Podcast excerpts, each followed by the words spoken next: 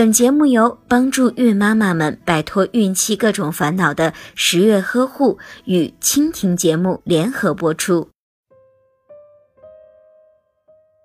所谓女性不孕症，通常是指由于女性的原因而导致的不能怀孕。一般情况下，夫妻同居两年以上，并且没有采取任何避孕措施却未能怀孕者，则称为不孕症。也有些不孕症是因为男方的原因所导致的，例如性功能障碍、精液异常等情况。但是，大多数的不孕症仍然是以女方因素为主。那么，造成不孕的原因有哪些呢？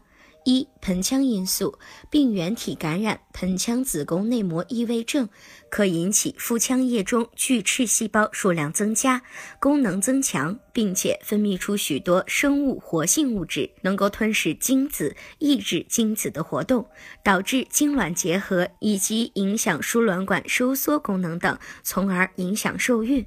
二、阴道因素，例如处女膜较厚。孔小、阴道先天畸形、狭窄等因素都会妨碍到性交，从而影响精子进入阴道。